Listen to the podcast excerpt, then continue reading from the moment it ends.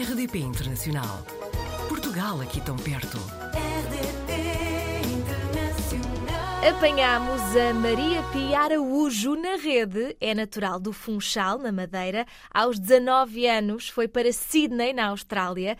Também fez um estágio num verão em Amsterdão e outro de seis meses em Santiago, no Chile. Mais recentemente esteve um ano e sete meses em Berlim e está também aberta a novas oportunidades, também no estrangeiro. Portanto, bem-vinda, Maria. Olá, obrigada.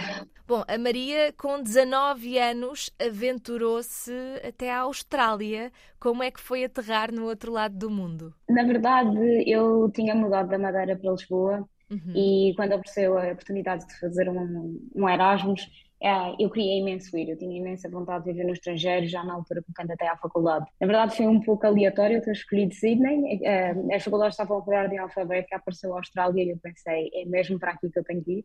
Admito que foi assustador ao início, ir claro. sozinha para o outro lado do mundo, com 12 horas de diferença de toda a gente que eu conhecia mas foi das melhores experiências que eu tive na minha vida e fez com que eu começasse a estar apaixonada por viver no estrangeiro. Já tem aqui tantas experiências internacionais, mas sem dúvida que a mais duradoura foi esta mais recente em Berlim. Foi para a Alemanha, contou-nos em plena pandemia. Como é que surgiu esta oportunidade? Eu trabalhava numa das grandes auditoras em Lisboa, ah, uhum. mas com o Covid era sempre teletrabalho e eu faltava uma conexão com as pessoas e com a equipa. Uhum. Ah, e portanto comecei à procura de outras oportunidades. Apareceu a a opção numa plataforma da faculdade uh, para vir trabalhar em Belém. Eu tinha feito a minha tese de mestrado em, em saúde, a gestão de saúde, e portanto a oportunidade, a empresa aqui em Berlim trazia enfermeiros do mundo inteiro para a Alemanha. Eu podia vir para o escritório, tinha muita conexão com, com pessoas do estrangeiro, eu falava português, em espanhol também, porque eram uh, enfermeiros da América do Sul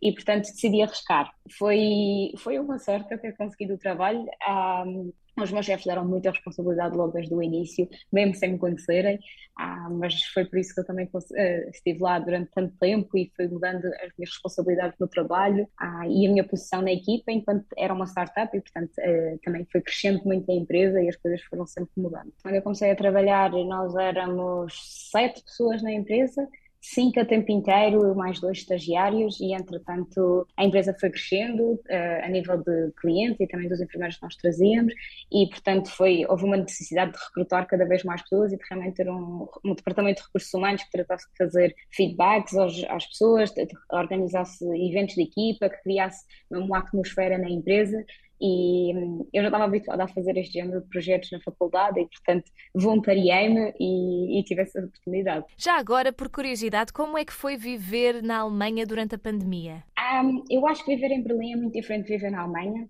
Uh, quando eu cheguei, efetivamente estava tudo fechado. Uh, lojas, uh, restaurantes, mas havia muita gente na rua, ao contrário do que acontecia em Lisboa, que as pessoas realmente ficavam em casa, especialmente ao fim de semana, havia nos parques, as pessoas todas iam dar passeios, havia muita gente a tocar música na rua, porque eu acho que também já vi numa fase em que as pessoas estavam muito saturadas de estar em casa. Uhum. O frio não ajudava, pois. mas à medida que foi abrindo, mesmo que as discotecas obviamente não abriram, os bares também não, mas as pessoas aqui em Berlim gostam muito de conviver e de estar na rua, vivem muito pela música e portanto havia muito a fazer na rua. Mas é engraçado que a Maria contou-nos que os seus amigos da, de, da Alemanha disseram que era demasiado portuguesa para viver na Alemanha. O que é que isto significa? Eles achavam que eu tinha muito o espírito latino de ah, não respeitar as regras e de ir fazendo mais ou menos aquilo que eu queria quando queria. E, e, se calhar tinham um bocadinho de razão. Ah, eles aqui, ah, coisas muito simples, como cruzar a rua quando o sinal está vermelho, mesmo que não venham carros, é uma coisa inaceitável. Eu fui me adaptando. Há, há coisas que dá para fazer, há outras que não dá. Eu até uh, houve dias que discuti com os polícias para não apanhar uma multa.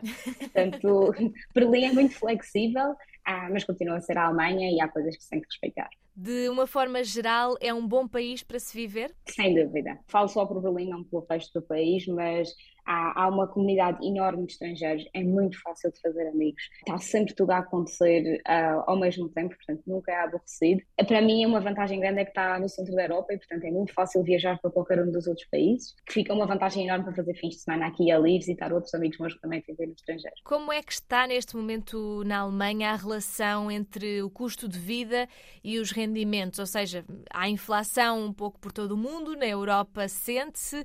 Como é que está neste momento a situação na Alemanha? Claramente sentiu-se desde que eu mudei para aqui um, há um ano e tal atrás para agora, houve um aumento dos custos e não foi acompanhado pelo aumento dos salários, portanto, uhum. há menos poder de compra geral como em toda a Europa, mas eu penso que a, a renda, claramente, é onde tem uh, havido mais aumentos. A nível de restauração, saídas à noite, entretenimento, não acho que seja mais caro do que em Lisboa viver em Berlim. Neste momento também nos contou que está a ponderar mudar de carreira e será sempre para um país estrangeiro, não é? Certo, eu não estou a ponderar mudar de carreira, eu, eu já o estou a fazer, portanto, certo. eu na verdade já não trabalho no meu no meu antigo emprego okay. aqui em Berlim, um, eu voluntariamente despedi-me.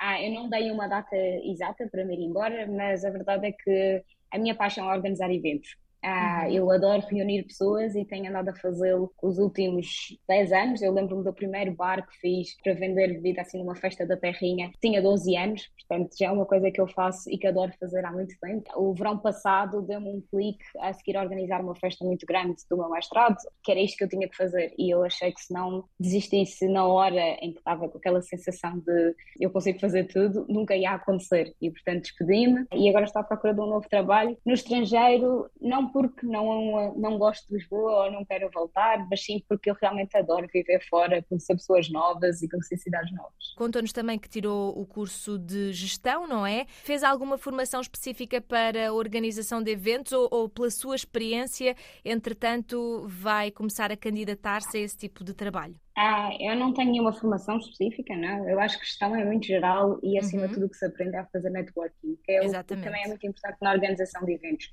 Depois foi muito pela minha experiência, por vontade própria, eventos pessoais de amigos meus que não podiam organizar, eventos na faculdade, com a Associação de Estudantes, isso é que é a grande parte da minha experiência. Portanto, para a Maria, uma das suas grandes valências é saber lidar com pessoas. Portanto, quem estiver a ouvir, que esteja à procura de um profissional para esta área, já fica aqui a saber algumas das suas competências e também pode procurá-la no LinkedIn, não é? Exatamente. Por isso é que eu trabalhava em recursos humanos. Eu acho que eu gosto de falar com as pessoas, as pessoas confiam em mim, mas uhum. acima de tudo, eu gosto de pôr pessoas juntas e fazer com que elas tenham um dia bom, mesmo que todos os outros dias não sejam ótimos.